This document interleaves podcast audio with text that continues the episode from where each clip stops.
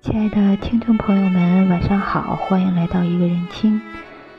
今天跟大家分享敏芝的一首诗在中年里行走。在中年里行走，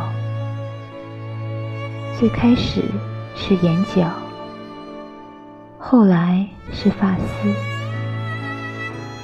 再后来是整个身体的摇晃，心终于清空了，可以容得下离别与死亡。你看到窗外有繁花。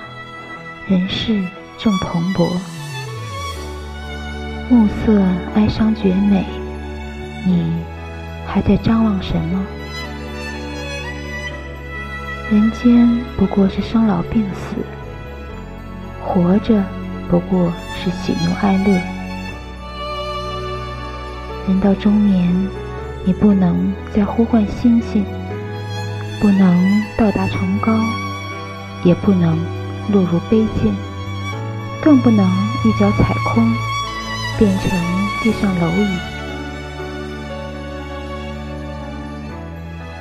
中年是无枝可栖，无路可退，只能在边缘行走，怀揣一生事，用日落之光擦亮风霜。某一天，离弦而去。再不归来。